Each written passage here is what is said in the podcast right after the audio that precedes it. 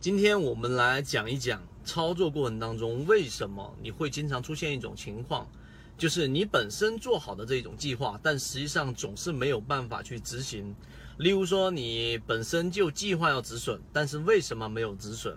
例如说，你本来经过你自己的系统研究，然后你觉得这只个股在这个价位八块钱适合买入，但当个股到了八块钱的时候呢，它在迅速的跳水，这个时候呢，你又没有去做一个介入，在左侧没有介入就算了，在右侧你还是没有介入，这个过程当中呢，你调仓换股，反而换到了一只非常垃圾的高位股上，所以导致长期被套。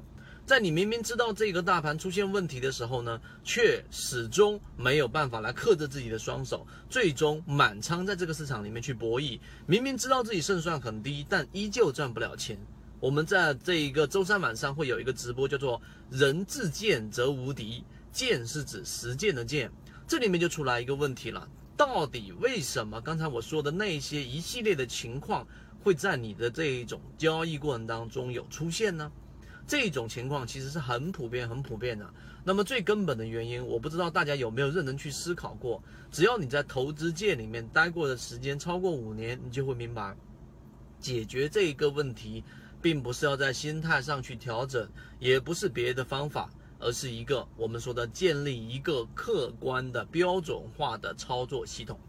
为什么我们这么说？如果说你没有一个客观标准化的操作系统，说的更容易懂一点，你可能要设计一个可以去量化、可以去啊这一个很客观看到的一种操作系统，可以是交易软件，可以是你自己本身用免费软件设计出来的交易系统，或者说我哪怕就做一个最简单的交易操作系统里面，个股跌破多少的这一个日均线，然后呢我就止损。我就破位，我就出来；个股涨幅超过多少，我就严格的出来。即使你只是一个这么简单的系统，都会比你在没有系统情况之下，你的这一种去啊，按照你的操作系统去严格执行的这一种啊执行率要高出至少两倍以上。但是呢，这里面就回到另外一个问题：到底怎么样的系统才会让你的操作更加利于去执行呢？无论是赚是亏啊，这个是另外一个话题，就是系统的成功率。但是我说的是怎么样让一个系统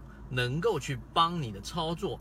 利于执行，这就是在系统设计里面的一个关键点。在周三晚上八点钟，我一个直播是语音加图文的啊。但是有一点，我还是希望大家能够明白的，就是我刚才说的那个操作系统，你应该认真的去思考，到底怎么样去设计它，才有利于你去执行。这个就是操作系统上的设计问题了。好，周三晚上八点钟我们见，拜拜。完整版系统学习在 B B T 七七九七七里面，所有视频分享都是精心打磨而成，力求做到最大限度靠近实战，学而能用，知行合一。